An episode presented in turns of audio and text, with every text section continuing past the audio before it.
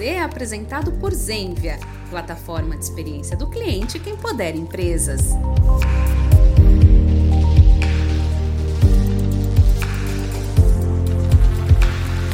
Olá pessoal, tá começando mais um episódio do Pode Z, o seu bate-papo sobre a experiência do cliente aqui com a Zenvia. Eu sou o Rafa Pinheiro, especialista de diversidade, equidade e inclusão aqui na Zenvia, e hoje eu estou aqui para falar sobre sucesso do cliente e personalização. E para falar sobre esse assunto, eu tenho aqui comigo Luca Basuro, diretamente da Itália. Vejam só vocês como eu tô chique hoje, né? Que é o CRO de consulting. Eu vou primeiro pedir para você explicar o que é consulting, o que, que faz, qual o seu papel ali na Zenvia, o que, que vocês entregam para os clientes. Prazer, Rafa, estar aqui. Antes eu sou Luca, italiano, né? Como falou você bem, sou importado, é, mas estou aqui no Brasil há mais de nove anos.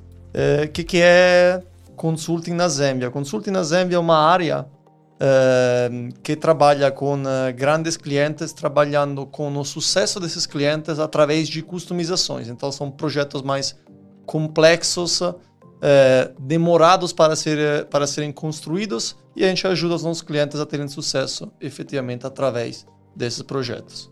Já vou emendar a pergunta, então, o que, que como é que você definiria, então, o sucesso do cliente? Como é que você vê esse mercado hoje, as possibilidades, como é que ele está e, e como é que você enxerga de, de oportunidades que, você, que, a, que a Zenvia tem para entrar nesse mercado? Muito bacana falar disso, Rafa, porque a palavra sucesso do cliente é uma palavra que criou uma área faz pouco tempo, ou seja, uhum. é algo que antigamente, antigamente eu falo de uns anos atrás, né? não é tão antigo, não existia essa área de Customer Success. É, antes existia mais uma divisão entre vendas e suporte uhum. e atendimento. Mas era um atendimento mais, vamos dizer, receptivo para receber problemas, uh, questão de gestão de ticket, por aí vai. Ao longo dos últimos anos, se criou essa área aqui no meio que é a Customer Success. E dentro dessa área aqui, essa área aqui faz, olha para o sucesso efetivo do cliente. O que é o sucesso do cliente? Não tem uma régua que a gente pode dizer, ah, esse é o sucesso do cliente. Cada empresa tem o próprio. Uhum. Cada empresa tem que colocar os próprios critérios de sucesso a partir da implementação de uma ferramenta, de um projeto, de um produto, para entender qual é o D para onde o cliente quer chegar. Uhum. Então, esses eh, essa área, esses profissionais, estão trabalhando para que o cliente consiga atingir efetivamente aqueles critérios. E hoje, muito bacana, tem, além de ter sido criadas áreas de Customer Success, tem até ferramentas e soluções de Customer Success que ajudam então as empresas a fazer o acompanhamento de KPIs e indicadores para que a empresa consiga efetivamente atingir o que ela tinha como objetivo desde o começo. Uhum. Então é algo muito interessante ver como esse aqui é uma evolução dentro do mercado de software como um todo, mas dentro de muitas empresas, colocar esses profissionais e essa área, criar essa área para que efetivamente a gente consiga chegar naquele objetivo de sucesso efetivo de nossos clientes. Ouvindo você falar, eu acho que fica bem claro que sucesso é diferente para cada empresa, né? Cada empresa determina nessa nesse trabalho que vocês fazem em consulting na Zenvia com os clientes, determina o que é sucesso para cada empresa, né? Não é, uma, não é uma regra, né? Não é uma regra e além disso, a gente trabalha muito por verticais. Uhum. Porque o que é para um banco, que, por exemplo, é uma questão de inadimplência ou, por exemplo, de venda de empréstimos consignados, temos objetivos de ah, conseguir chegar em X de valores vendidos ou X uhum. de eh, inadimplência menor e por aí vai. Esse é o mundo financeiro, ou vendas de cartões e por aí vai. Quando a gente olha para segmentos como seguros, já é totalmente diferente os critérios de sucesso. A gente fala de saúde, é totalmente diferente o critério de sucesso que essas empresas trabalham. Então é muito bacana ver como, primeiro, tem uma distinção gigante entre verticais, setores uhum. efetivos dentro do que é critério de sucesso para cada um, e depois tem uma questão que eu sempre falo que o sucesso também é uma questão de maturidade digital e maturidade da companhia como um todo. Ou seja, as empresas estão sempre evoluindo, sempre crescendo ou querendo crescer, né? O crescimento nem sempre é uma, uma coisa que a gente consegue decidir que vai acontecer, mas tem empresas que conseguem evoluir e criar sempre novos novas metodologias, novos critérios de sucesso, porque ao final a gente tem, quer sempre alcançar algo maior e melhor para os nossos clientes. Então, o que, por exemplo, para nós mesmos era um objetivo do 2023, uhum. para o 2024 o objetivo será diferente. Então, também nesse sentido, mudam quais serão os meus critérios de sucesso. Claro, Sim. sempre aquelas regras, regras áureas, né? Faturamento, EBITDA e por aí vai, mas claro que no dia a dia vai acompanhando sempre outros critérios e novamente. É muito bacana ver quantos indicadores novos vêm crescendo, vêm uh, se adaptando às necessidades dos, dos, clientes nossos, mas como todo as empresas como, como um todo, né? Uhum.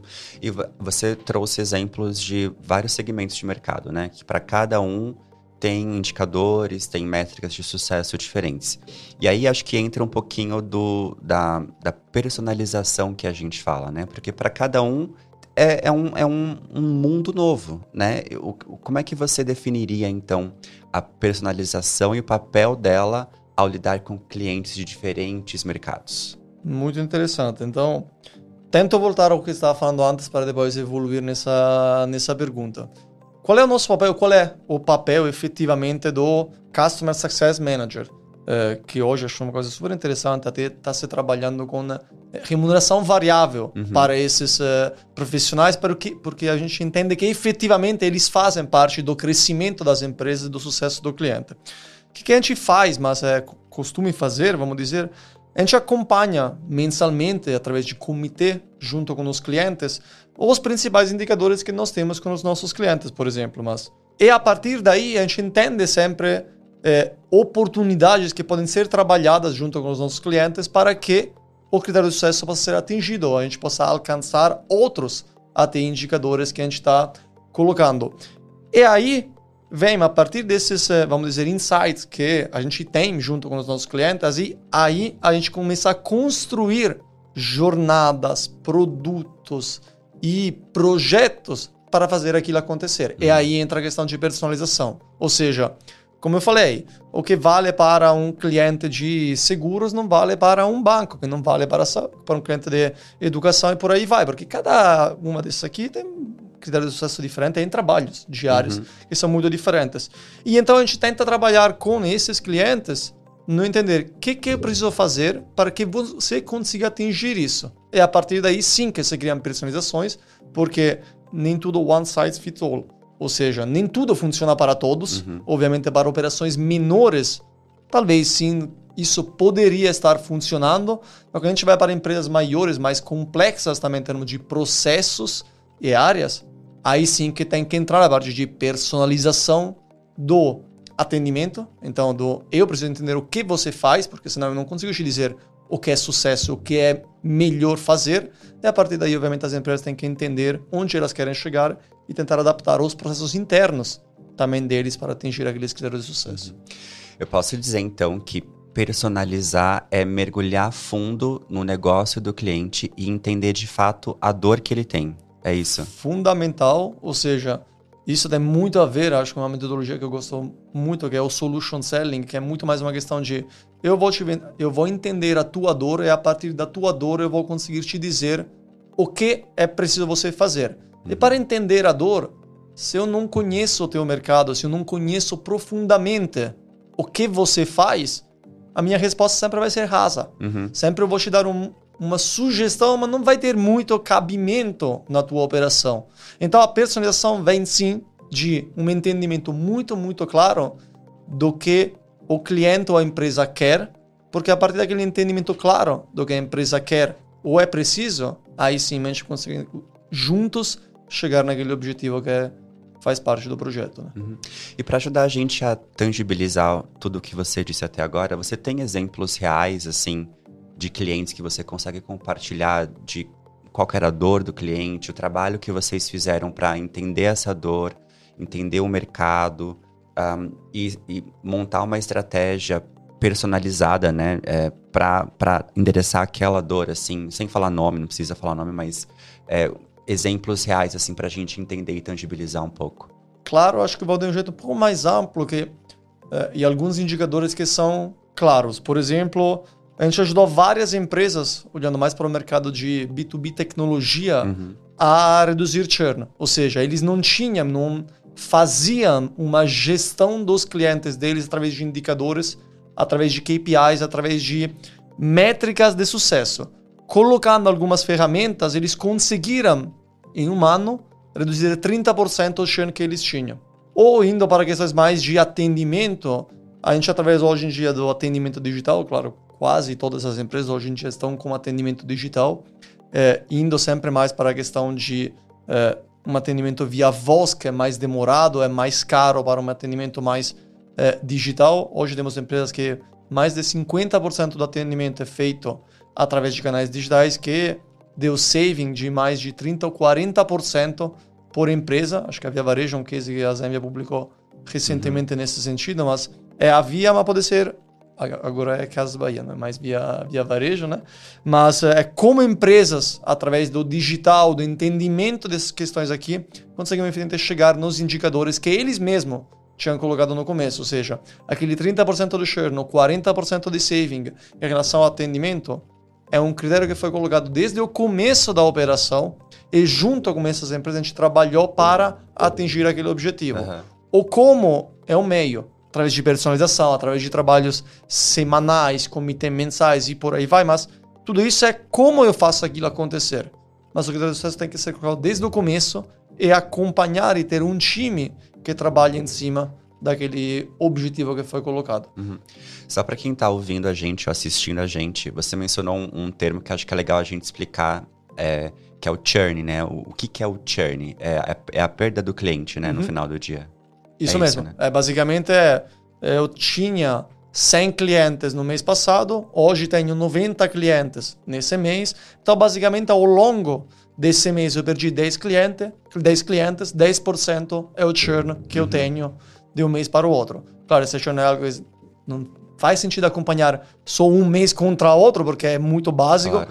É um indicador, como muitos outros que hoje em dia são utilizados, que é qualquer indicador é bom o acompanhamento ao longo do tempo, porque assim você consegue fazer uma gestão do seu dia a dia muito mais a partir de dados. Acho que dados é uma palavra que hoje em dia é quase abusada, né? Todo mundo utiliza essa palavra e muitos poucos utilizam os dados do jeito certo. Uhum. Acompanhar dados semanalmente, mensalmente e comparar isso ao longo de anos de operação, aí sim que você vai conseguir ter sucesso na tua operação. E eu vou, eu vou emendar uma pergunta, porque eu vi uma, uma, uma coisa que você falou que me chamou a atenção, que foi personalização, esses projetos né, que vocês fazem, eles não são coisas que vocês fazem, que vocês veem resultado do dia para noite ou de um mês para o outro, né? Esse imediatismo ele não acontece. Qual que é a importância do tempo nesses, nesses projetos assim maiores, né? Fundamental. Antes eu falei um pouco sobre maturidade digital ou uh, tempo das empresas em determinadas eh, áreas, ou seja, Customer Success é uma área que faz pouco tempo que existe nas empresas como um todo. Então, tempo é uma variável fundamental. Uh, aquele imediatismo de hoje para amanhã não existe.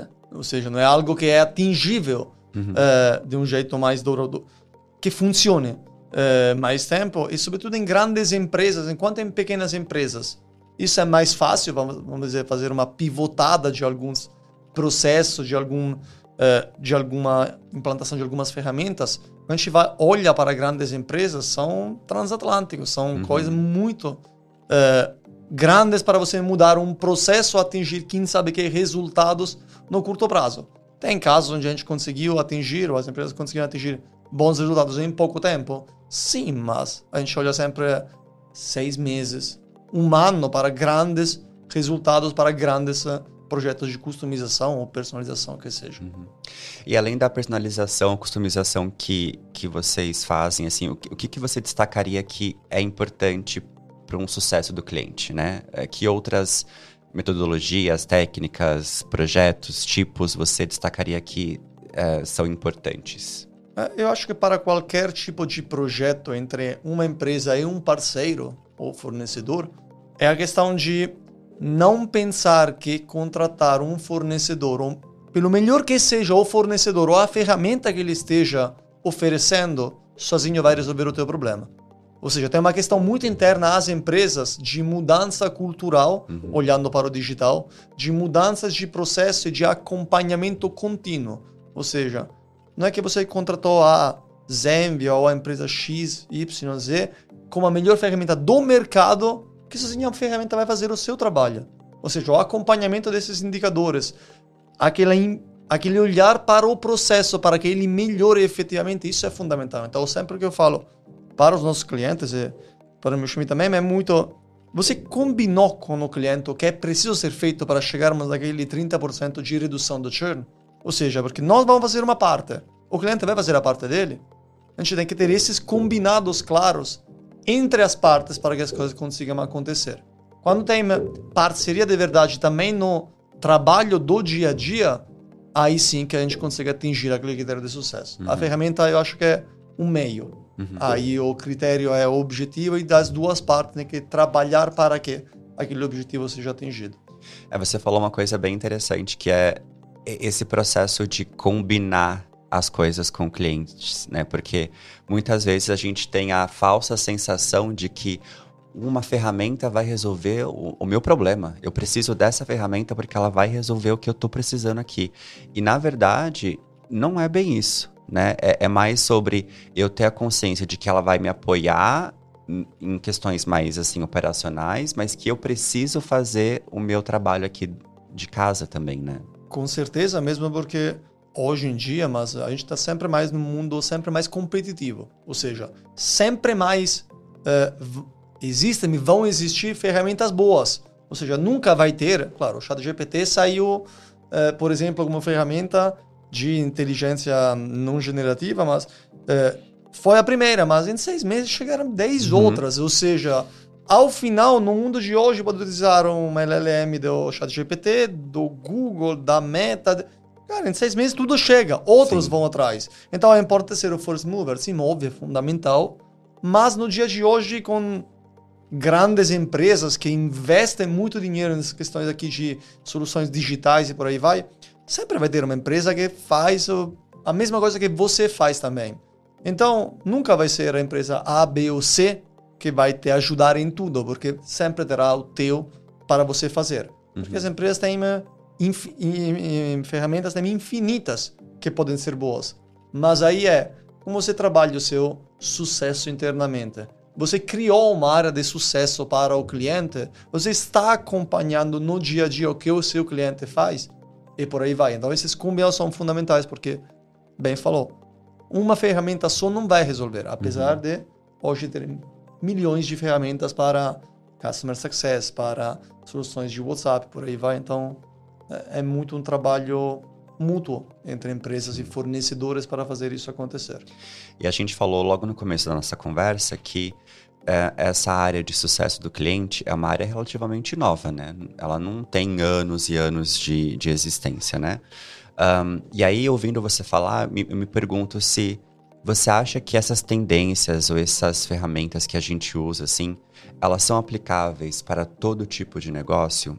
Por exemplo, né, pequenos, médios, grandes negócios, todos eles podem aplicar de alguma forma o que a gente oferece?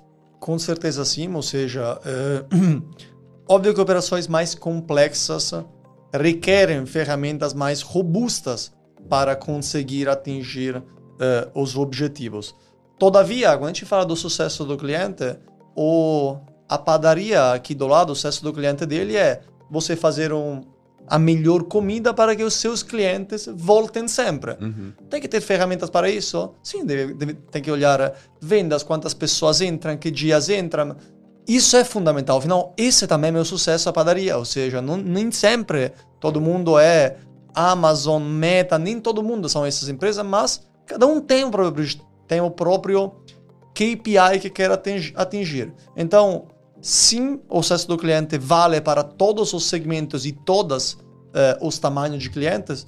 Óbvio, quando você vai entrar numa questão mais uh, ferramental, ou seja, qual a ferramenta é a melhor, aí claro que entra questões como preço, features, então aí óbvio que os clientes maiores mais precisam dessas ferramentas porque a operação deles é bem mais complexa, mas olhando para a nossa ferramenta que a gente vende de Customer Success, uh, a gente tem maioria dos clientes são do segmento mais de tecnologia mesmo, uhum. em termos de número de é, clientes.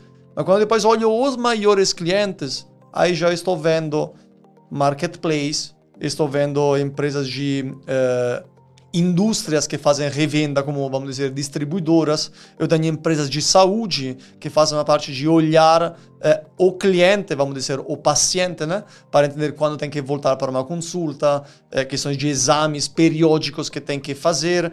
Eh, então, já dá para ver como não é só empresa de tecnologia, cada uma dessas empresas que eu citei aqui, aqui saúde, marketplace, eh, podem estar trabalhando num critério de, de, sucesso que é diferente. Então, sim, essas ferramentas se aplicam e essas metodologias se aplicam para todos os segmentos. Depois, cada segmento vai utilizar a ferramenta e as metodologias do jeito que bem achar melhor. Uhum, uhum, e sim. acho que é importante esse acompanhamento, né? Entender que ah, o que uma empresa de saúde ou de energia pode fazer com ferramentas de customer success, o que pode fazer com uma área de customer success. Uhum. E olhando para essa para esse cenário que a gente tem hoje, né, do, do mercado, é, especialmente olhando para a experiência do cliente, que é uma área nova, uh, pode ter empresas que ainda não se atentaram para este para esta oportunidade, né? Como é que você acha que uma empresa que nunca olhou para isso, para a experiência do cliente, nunca olhou para o sucesso do cliente, nunca olhou para jornadas customizadas, por exemplo, qual, qual seria o passo a passo? O que, que você daria de dica para quem nunca olhou e quer olhar agora, quer, quer começar a fazer isso? Vou pegar de volta o exemplo da padaria. Ou seja, a padaria hoje faz um acompanhamento é, no dedo, vamos dizer, dos KPIs que deve olhar, o faturamento por dia, número de pessoas que tomaram um café expresso, número de pessoas que pediram um pão de queijo, por aí vai é por aí, é começar a mapear a própria operação, entender o que é, não sei se a palavra é importante, mas é prioritário olhar uhum. num primeiro momento, né? Ah, então eu vou olhar fluxo da padaria, ah, eu vou olhar vendas, ah, eu vou olhar ticket médio. E aí vai entendendo quais serão os próximos passos nesse sentido. Ou seja, ah, hoje está em super alta o utilizo de WhatsApp. A padaria poderia utilizar o WhatsApp? Sim, com certeza. Ou seja, hoje a gente vê internamente na, na Zenvia que todos os segmentos e todos os tamanhos utilizam o WhatsApp. Todos utilizam bem, mas nem de longe. A gente tenta ajudar, obviamente, os nossos clientes através de desses profissionais que eu falei, a quais são as boas práticas de utilizo de WhatsApp. Sim. Porque, obviamente, eu, usuário de muitas coisas, recebo mensagem de WhatsApp de qualquer tipo. Isso é bom? Não, imagina, eu bloqueio um monte de empresas que tentam me entrar em contato comigo para coisas que eu pedi um ano e meio atrás. Depois, um ano e meio, vem me perguntar se ainda tenho interesse. Óbvio que não. Passou um ano e meio, né? Uhum. Então, é, é, é, nesse sentido. Mas dá para ver como também o WhatsApp pode caber a muitos segmentos, a muitas situações do nosso dia a dia. O ponto é entender, eu estou utilizando do jeito certo? E aí vai caber uma análise de o que, que eu quero ter. Ou seja, se eu fui ontem na padaria, me mandar hoje quero voltar, talvez faça sentido. Me manda daqui a um ano, talvez eu mudei de apartamento, talvez eu, como nunca ouvi mais de você, não vou voltar por isso. Ou seja, tem uma razão se eu fui na padaria uhum. um dia e nunca mais voltei. Então eu não fui bem atendido. E o atendimento também faz parte do sucesso daquela padaria. Uhum. Olhar o sucesso do cliente, assim, é mais olhar para o seu próprio negócio, né? Olhar, é, a, se aprofundar no negócio que você tem, entender como é que ele funciona e enxergar essas oportunidades de melhoria, né? E para quem já tem uma área de sucesso do cliente, que já faz esse trabalho, mas quer melhorar, quer, quer dar o próximo passo, o que, que você enxerga de tendência dessa área é, e da parte de customização, de personalizar as coisas? O que, que você vê no mercado aqui seriam os próximos passos? Acho que já ver uma demanda crescendo, é, uma busca de profissionais é, nessa área, já em si acho que é algo muito, muito interessante que a gente está vendo hoje é, no mercado. Até tem empresas disso que vêm se posicionando como pioneiras, inovadoras e vamos dizer, como principais empresas nesse, nesse, nessa área aqui, até empresas que são globais, que já fazem isso. Tendências, acho que muito vai depender do segmento, eu acho que depois, como você bem falou, o sucesso muito vai depender do entendimento do próprio negócio. E olhar os concorrentes faz sempre sentido.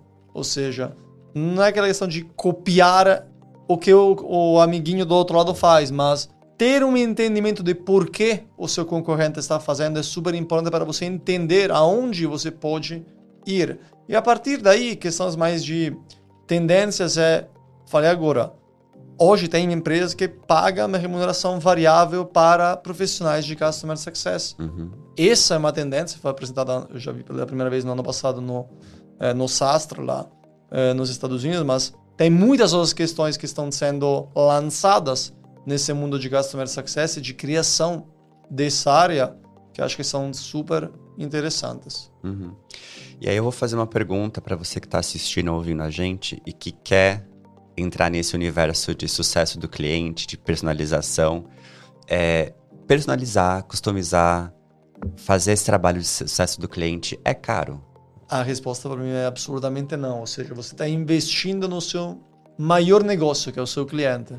Então, você começar a olhar para o seu cliente de um jeito mais 360, entendendo efetivamente o que ele quer, nunca vai ser caro, porque vai ser o seu sucesso. Ou seja, se você não olhar, você vai perder. É um fato isso. Ou seja, o que eu falei no começo de antes era vendas e suporte, não existe mais. Não tem mais empresas que só têm vendas e suporte.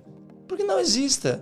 Tem áreas de. A gente chama muito de Customer Success Manager ou sucesso do cliente, mas tem empresas que chamam de área de gestão de clientes, áreas de CRM. Tudo isso é fundamental. Então nunca vai ser caro. As ferramentas são caras? Pontos de vista. Eu acredito que não. Ou seja, pelo valor que te dão. Claro, não amanhã, mas no médio e longo prazo, são até baratas, pelo, uhum. que, pelo valor que ao final você está conseguindo dar para o seu cliente. Talvez seja a forma como você encara é, esse, esse valor, né? Porque tem gente que encara como um custo, meu, vou ter que colocar dinheiro aqui. E tem gente que enxerga isso como um investimento. Eu estou investindo aqui nessa área porque isso aqui vai me dar um retorno lá na frente. Talvez seja essa a grande diferença, né? Com certeza, ou seja, investir no seu cliente é um investimento, não pode ser considerado um custo.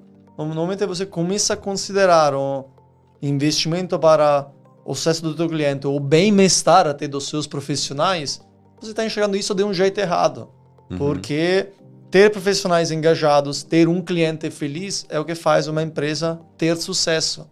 Ter umas pessoas dentro da empresa que são desengajadas. Você não estar olhando para o seu cliente, estar muito de um jeito, um olhar muito para dentro, é o que leva muitas empresas à falência, à falta de crescimento. Então, investir em bons profissionais e no sucesso do cliente, eu acho que sejam as duas variáveis mais importantes. Óbvio, depois tem produto, tem Claro, mas isso aqui eu considero como premissa óbvia, ou seja, você tem um produto que está vendendo, beleza. Você tem clientes, você tem pessoas uhum. que estão dentro da tua organização. Então, eu acho sempre que essas duas variáveis, pessoas e clientes, são as duas coisas mais importantes que a gente tem que olhar dentro de todas as empresas do mundo, independentemente de qual seja o segmento ou o tamanho que uma empresa tem. Uhum.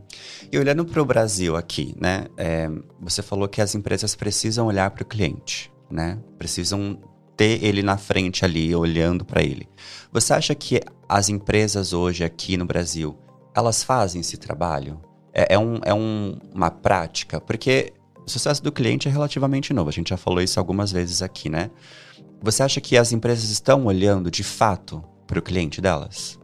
Eu acho que o Brasil é menos pior do que parece ser nessas questões até mais é, tecnológicas e de é, inovação. Quando eu costumo ir para a Europa bastante, também para os Estados Unidos, é, eu sempre pensava, a gente tem aquele olhar de pato feio aqui uhum. dos brasileiros, claro, nem tudo é lindo e maravilhoso, mas o Brasil como empresa não está tão longe de coisas que acontecem na Europa ou nos Estados Unidos.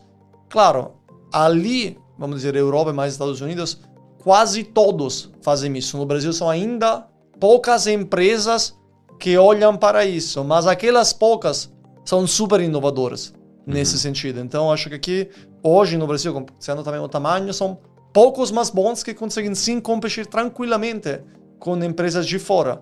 Uh, e até ser, serem melhores em algum sentido. O problema é que lá todo mundo já está investindo nisso, aqui ainda são poucos, e por isso acho que hoje no Brasil tem muito espaço ainda para crescer nessas questões, apesar do que nos últimos uh, dois, três anos vejo um engajamento do, das empresas brasileiras em termos de tecnologia e inovação e olhar para o cliente, que até de verdade, antes da pandemia isso era fora de cogitação. Não, não existia. existia. E a pandemia deu um boom, não no Brasil, mas no mundo inteiro. Mas é, o Brasil conseguiu cobrir boa parte do gap que tinha com empresas uh, de fora. Estados Unidos continua sendo, vamos dizer, o principal mercado quando a gente olha para a tecnologia. Tem a China também que vem forte nesse sentido.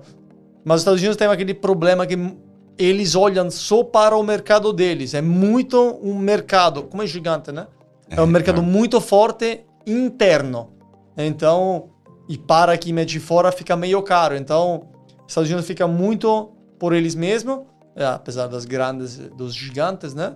É, Brasil tem um espaço na América Latina que é enorme. Hum. Então, acredito que as empresas que estão investindo nessas questões mais tecnológicas, de olhar mais para o cliente, ter soluções mais inovadoras, aí sim vão conseguir uh, crescer não apenas no Brasil, apesar do Brasil ser obviamente gigante e ter uhum. espaço de crescimento infinito. Elas saem na frente, né? Elas ah, estão na frente na corrida, né? Vamos dizer assim. Luca, pra gente encerrar, eu gosto de fazer uma, uma coisinha aqui que eu vou fazer com você. Como você é da Itália, eu quero que você me diga, assim, um artista italiano que você recomenda que todo mundo acompanhe? Ainda bem que não me pediu para fazer uma massa. é, um artista no sentido de é muito amplo. A, a arte pode ser música, uh, pode ser música. Vamos vamos para música. Olha, meu artista, meu cantor favorito é Lucio Battisti. Felizmente já faleceu, mas é, é um daqueles cantores que fez a história da Itália e foi como um Gilberto Gil aqui no Brasil. Criou um movimento uhum. de um tipo de música que na Itália não existia. É, então eu sempre lembro, escuto as músicas dele com um grande prazer todas as vezes. Às vezes me pego cantando no carro as músicas um pouco mais antigas mas é um dos maiores cantores e compositores italianos. Muito bom. Viu só, você sai daqui hoje desse, desse do Pode Dizer com recomendação de cantor italiano. Veja só. Luca, muito obrigado pela sua participação aqui. Foi um prazer te receber, viu? Eu que agradeço, Rafa. É um grande prazer estar aqui com você. Muito obrigado a vocês também que estão acompanhando a gente. Continue acompanhando esse e mais outros episódios do Pode Dizer.